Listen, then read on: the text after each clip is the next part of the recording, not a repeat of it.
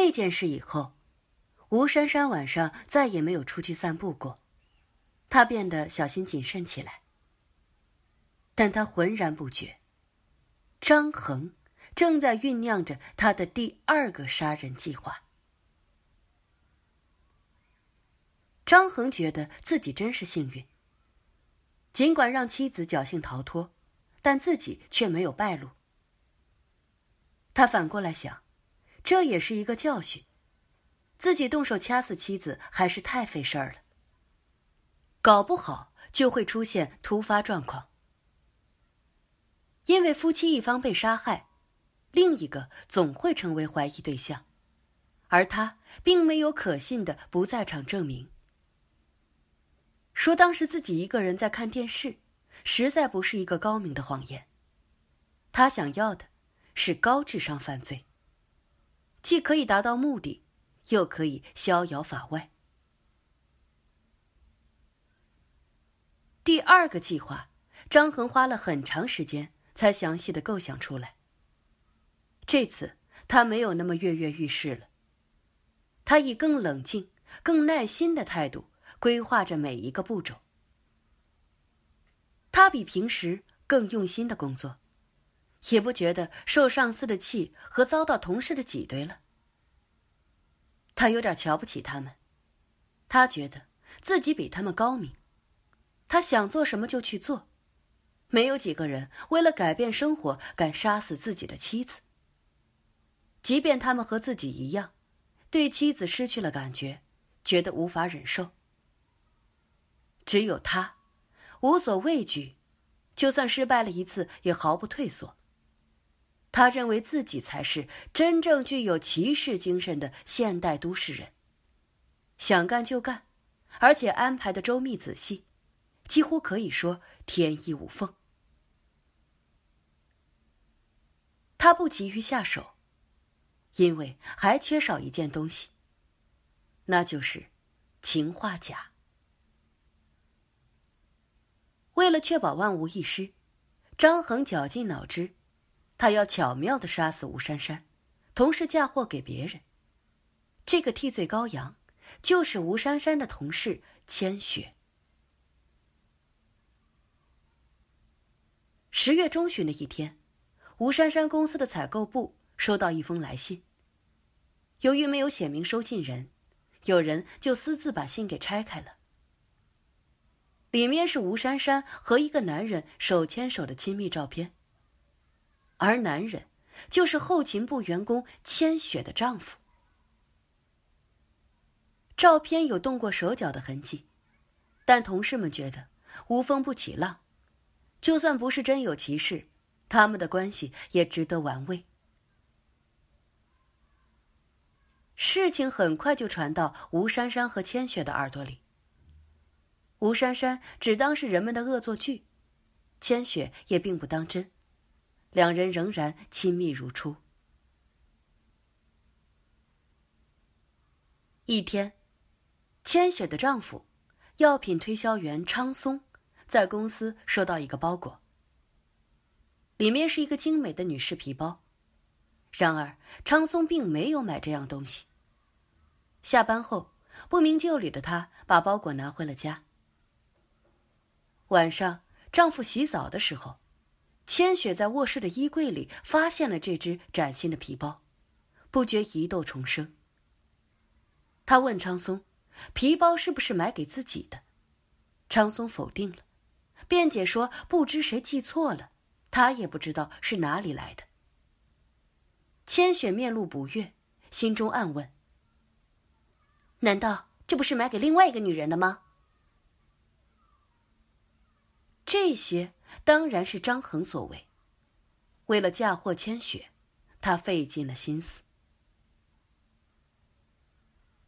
他知道吴珊珊和千雪中午经常去大学的食堂吃饭。他悄悄跟踪他们，发现吴珊珊每次去那儿都会买一杯红枣豆浆。吴珊珊他们中午下了班，赶到食堂一般都是十二点半左右。那个时候，正好是最繁忙、最拥挤的时候。偌大的食堂总是人满为患，尽管座位众多，但还是有学生占不到座位。很多人买完一份菜或一杯饮料后，马上就放到空座位上，表示这个座位已有人占了。每次吴珊珊都无一例外的把刚买的豆浆放在一个空座上来占位子，然后再和千雪去买别的东西。通过多次勘察，张恒意识到，有一个千载难逢的机会能实现他的杀人计划。机会正是隐藏在从占座到买完饭菜回来的这几分钟的时间里。张恒计划，趁现场嘈杂不堪之际投毒。确切的说，不是简单的投毒。张恒认为那太低级了。他会事先戴好手套，买一杯同样的豆浆，放入氰化钾，然后迅速的与桌上那杯豆浆进行调换。重新回到座位上的吴珊珊必将浑然不觉，毫无防备的他喝下豆浆后，马上就会死亡。张恒曾想过。吴珊珊猝死倒地，一定会在食堂引起骚乱。在警方来到之前，周围必将一片混乱。他大可以趁势将装过氰化钾的纸包悄悄的塞进千雪的手袋里。张恒下毒的量很大，吴珊珊喝不过半杯，身体就会有反应。所以，警察在剩下的半杯豆浆里会检测到氰化钾。但是如果这样做，问题也会接踵而至。首先，纸包上没有千雪的指纹。只要没有指纹，就不能形成千雪作案的铁证。其次，这样做有一个最致命也是最无法避免的漏洞：千雪案发时正好在现场。张恒的设计让千雪有了杀害吴珊珊的动机。警察大概会怀疑，千雪因为记恨吴珊珊勾搭昌松，所以设法杀死了吴珊珊。这样一来，千雪不但有杀人动机，还有作案条件。但是警察冷静下来后，应当会考虑到，如果千雪选择这样的条件下作案，自己势必会受到怀疑，因为当时只有他和吴珊珊在一起。千雪如果要加害吴珊珊，平时应该有很多机会。即使要下毒，也应该选择自己不会受到怀疑的时候。谁会在大庭广众下杀人，从而把所有的嫌疑聚集到自己身上呢？这样显然行不通。如果没有百分之百的把握，倒不如退而求其次。与其造成肯定是千雪作案的假象，不如布下可能是千雪作案的疑阵。那么，如何固布疑阵呢？张恒以为最好的方法是隐瞒下毒的方法，使警察在剩下的豆浆里检测不到氰化钾的存在。所以，张恒下毒后，真正要做的是躲在暗处。把吴珊珊那杯没喝的豆浆倒掉一半，用吴珊珊原来的那杯豆浆换回有毒的豆浆。警察通过中毒症状可以初定判为是氰化钾中毒。由于没有遗书，死者生前也没有异常举动，基本可以排除自杀的可能性，断定为他杀。但案发当天，千雪还不会成为疑犯，因为警察不能马上就调查到吴珊珊与昌松有暧昧关系。所以，千雪成为疑犯，应该是几天以后的事。事发当天，警察一定会向张恒了解情况。警察们大概会问：“你妻子有仇人或得罪过什么人吗？”这时，张恒就会装作悲戚的样子说：“吴珊珊性格娴静，不理是非，不会有人跟她过不去的。”那这两天你妻子有什么奇特的举动没有？比如多疑、惴惴不安，有没有向你暗示过有人想对她不利呢？一般来讲，总是免不了被问到这样的问题。好像没有啊，他只是心情不好，因为前天我曾经和他大吵了一架，当时我气急了，表现的很粗暴。这是张恒精心准备的说辞。夫妻俩曾发生过冲突，警察多多少少会怀疑张恒。按照惯例，警察会问他：“今天案发时你在哪里？”这个时候，张恒就要主动抛出自己的不在场证明了。张恒是通过给女儿寄礼物，才想出这个不在场证明的。因为 Y 公司的投递站取快递的人比寄快递的人要多。为了节省劳力，投递站只在中午十二点到下午两点开通投寄服务。张恒发现，每次寄包裹时，快递单上不仅会有快递公司的章印，还会打上投递时间的水印。即如果是中午十二点去寄的包裹，那么快递单上就会打上十二点的时间水印。案发前一天十二点半，张恒只要掐准时间跑到外投递站，假装要邮寄包裹。等快递单填写完毕，盖过章，标注好时间后。再找个借口不寄了。这样，只需花三块钱买下这张被浪费的快递单就行了。以往出现这种情况时，因为快递单已经作废，一般是交由快递公司处理的。但如果提出索要，工作人员也无法拒绝。这样，张恒就有了一张时间标注为十二点半左右的快递单。张恒在快递站观察了很久，发现整个下午投递站的人都很多。工作人员经常手忙脚乱。顾客每天中午来邮寄的包裹，随意的堆放在靠近柜台的空地上，而且无人看守。如果有人想悄悄偷走一件包裹，当然不容易。可是趁人不注意的时候，在那堆包裹里面再丢一个进去，是很难被人发现的。张恒计划，杀人后开车赶到投递站，趁机把事先准备好的包裹丢在那堆真正是那天中午投递的包裹堆上。这个包裹上早已贴上了他之前弄到的快递单。但是，张恒打听到，投递站当天要邮寄的包裹。晚上十点前一定会被运走。所以，如果警察当天不去调查的话，就不能发现他的包裹案发当天在投递站。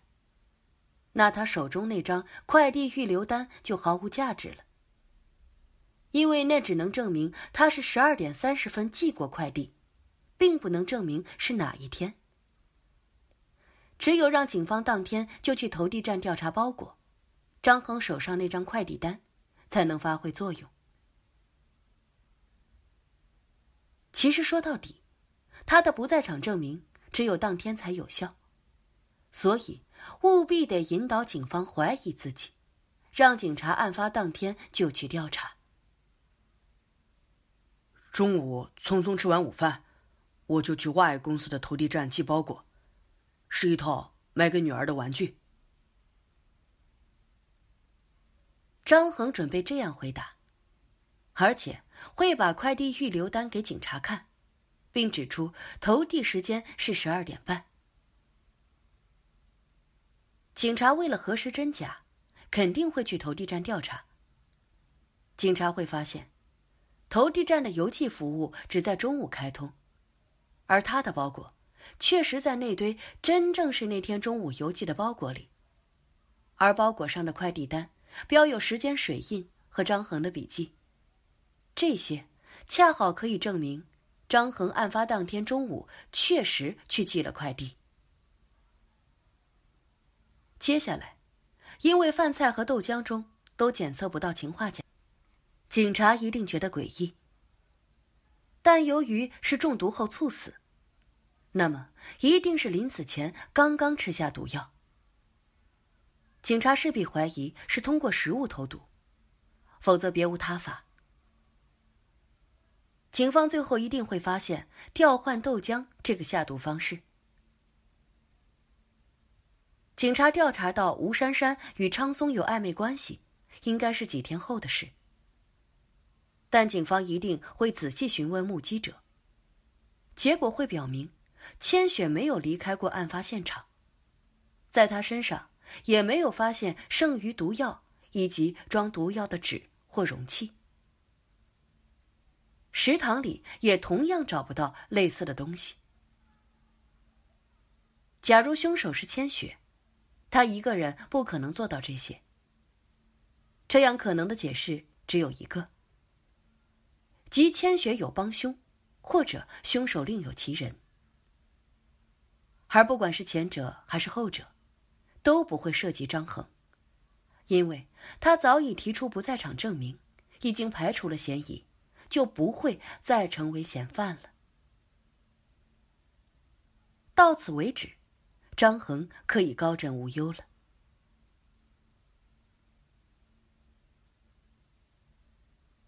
六天后的中午，吴珊珊在 T 大食堂中毒身亡。当时，千雪和吴珊珊在那里吃饭。事情发生的时候，正好是十二点半。负责这起案件的是刑侦队长包国奇。因为学校的饭便宜，种类又多，我们中午经常去那里吃的。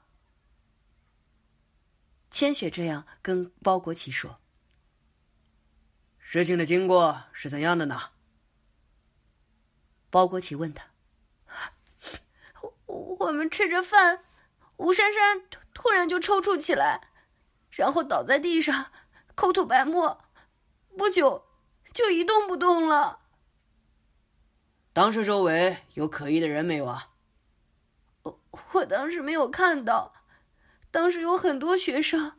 事情发现时，现场很乱，有女学生尖叫，有很多人挤进来看。我我很害怕，完全不知道周围的情况。你们吃的是同样的东西吗？你身体有没有出现不适呢？我们吃的是同样的套餐。我身体并没有任何的不舒服。豆浆是受害人喝的吗？是的，吴珊珊每次来吃饭都会买一杯这里特有的手工磨制的红枣豆浆。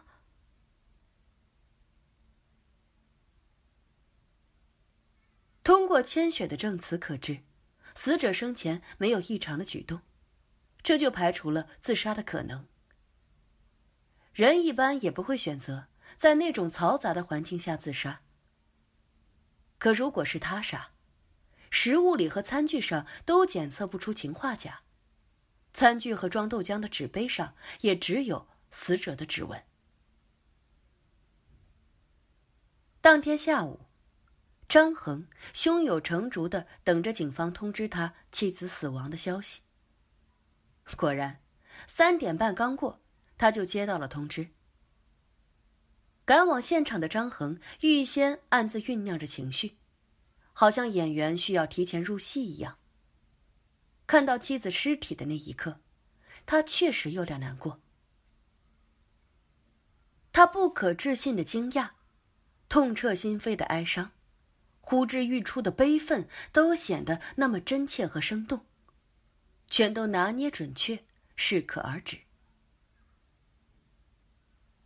包国奇问还在流着泪的张恒：“你知道有谁记恨你妻子吗？”张恒心中暗喜，果然如他所料，他按照计划一一作答。他最近有什么反常的举动吗？没有，他精神有点沉郁，因为前天我和他吵了一架，因为他总是把饭煮的非常硬。我当时因为工作上的事心情很不好，于是就向他大发脾气，还摔了碗筷。后来我收拾碎瓷片的时候，还不小心割破了手指。张恒举起左手，给警察看他贴着创可贴的食指。沉默了一会儿，张恒又愧疚的说。我们的感情一直很好，几乎从来没有争吵过，都怪我不好，当时太冲动了，才会无理取闹。但是他人很好，一点儿也不计较，见我割破了手指，马上到药房去买创可贴。今天早上出门上班前，他还跟我说，他买了礼物送给我，要给我一个惊喜。包国奇莫名的同情这个意外丧妻的男人，但得知他和妻子曾经闹过矛盾，还是遵循着办案的常规套路，即妻子死掉一般都是怀疑丈夫干的。请问案发时你在哪里啊？包国奇问。哦，我在外公司的投递站给女儿寄礼物。张恒拿出钱包，把快递单递给警察。这时，包国奇突然问：“哎，我记得 S 公司的投递站离你们公司比较近啊，为什么不在那里寄呢？”张恒心中一惊，觉得眼前这位年轻的刑警异常老练，不好对付。张恒选择外投地站。也是制造不在场证明的关键一环。外投地站与张恒公司相隔很远。张恒舍近求远，主要是因为 S 投地站离大学很近，只有五分钟的车程，很有可能寄完快递之后再去行凶。但是 Y 投递站则很远，案发的时间是十二点半。如果十二点二十三分还在外投递站的话，是不可能及时赶到食堂的。幸好早有准备。张恒揉了揉贴着创可贴的手指，不慌不忙的说：“我以前经常去那里的，但是最近我发现 Y 公司的投递速度更快，服务也更好。我想让女儿早点收到我的礼物。”就不惜跑远一点路了。外投递站远离商业中心，隐藏在居民区。包国旗带领助手小马赶到投递站时，已经接近下午五点了。两间门面大小的投递站热闹非凡，取快递的人排着队，工作人员忙乱而有序的工作着。包国奇找到投递站的负责人，拿出张恒的快递单问：“这是你们公司的快递单吗？”负责人看了看，回答是。每天有多少人来寄快递呢？包国奇问。哦，呃，因为寄快递的人比较少，我们只在中午十二点到十四点之间啊提供邮寄服务。最近负责这项工作的是阿绿。哎，阿绿啊，来一下。负责人把阿绿叫了过来。今天有什么人来寄包裹？你还记得吗？包国奇问阿绿。阿绿回答说：“啊，这个邮寄服务啊，只有两个钟头的时间，所以每天这个时候啊，人就特别多。我经常忙得晕头转向的，实在很难记清楚啊。”这个包裹单是今天的吗？阿绿仔细看了看快递单，指着柜台下的一堆包裹，笑着说：“啊，看一看这些今天邮寄的包裹里面有没有就行了。因为每天晚上、中午接收包裹就会被运走的，所以现在这些包裹啊，都是今天中午顾客来邮寄的。”很快，干练的阿绿就在包裹堆的上方。找到了张恒寄的包裹。阿绿肯定的说：“啊，是。”今天寄的，快递单上盖了公司的章，又标有时间的水印，是今天十二点二十三分来邮寄的。看来，张恒的不在场证明确凿无疑。警方只得改变方向，继续侦查。